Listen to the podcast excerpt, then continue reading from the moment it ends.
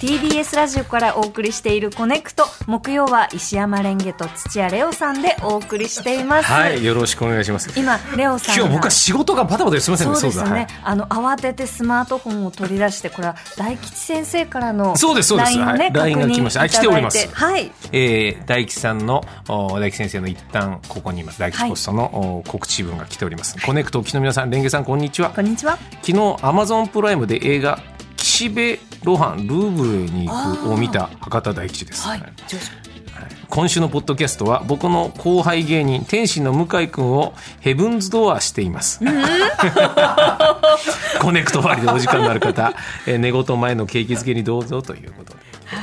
ね、面白かったです。あじゃあ僕まだ聞けてないんだよ、はい。うん、あの芸人さんって本当にまあいろんなこう関門を乗り越えて乗り越えて、ここにいるんだなっていうことがわかりますね。え本当に仲いいですもんねあの二人ね。うんね。はいぜひ聞いてください。お願いします、はい。えーここからは今一押しの TBS ポッドキャストとあなたをつなぐポッドキャストコネクションです。今回ご紹介するのは早水健郎のこれはニュースではない。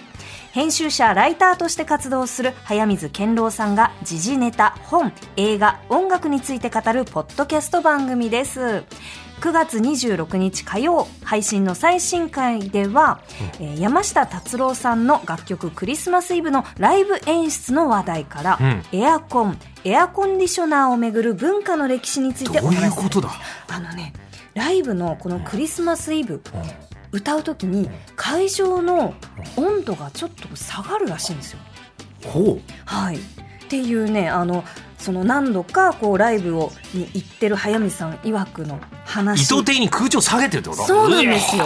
涼しく聴けるようにってことじゃないですか？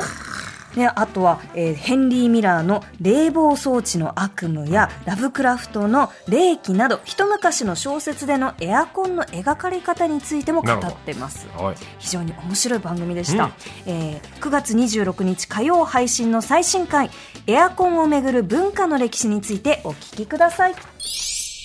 家庭用エアコンって大体100年ぐらい前に発明されたというか、まあ電気式っていうことですよね。で、商業施設なんかを冷やすためのエアコンってもうちょっと前からあるんですけど、まあそれが家庭用になる。で、普及するのはもうちょっと後のことなんですけど、新しいテクノロジーによって冷やすっていうことができるようになった。で、その当初は冷やすってこと自体がまだ慣れてないというかね、火ってね、まあ火に対する根源的に恐怖みたいなものも人間って持ってるんですけど、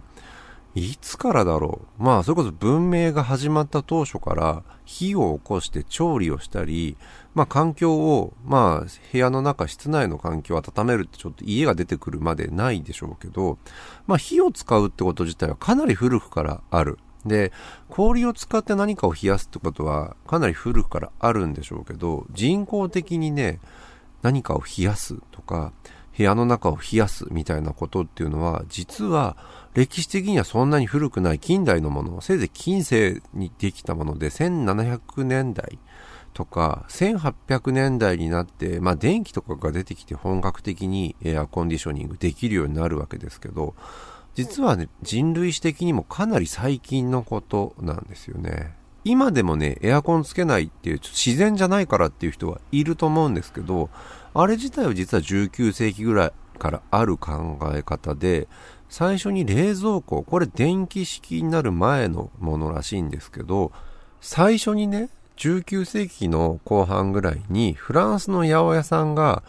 いわゆる新鮮なままね、その冷蔵庫を使って鮮度を保った野菜を売っていたら、そんなものは危険だっていうことで、民衆が暴動を起こして、そのお店から冷蔵庫を引っ張り出してきて、道の真ん中で燃やすっていうね、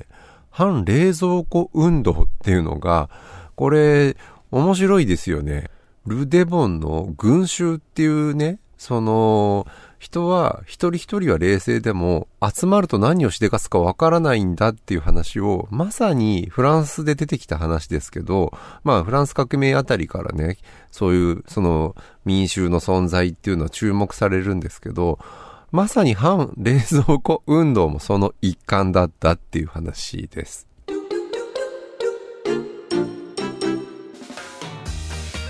早水健郎さんのこれはニュースではないをお聞きいただきました。感触のある感じの、うん。ね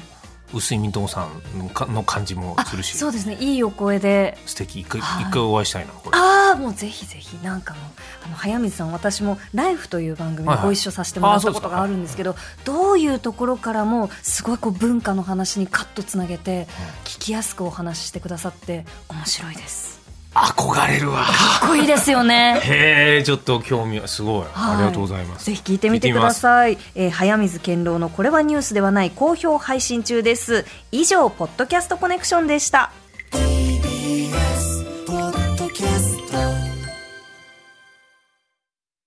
TBS ワシントン支局の樫本照之と涌井文明です。ポッドキャスト番組「週刊アメリカ大統領選2024」では大統領選の最新の情勢やニュースを深掘り。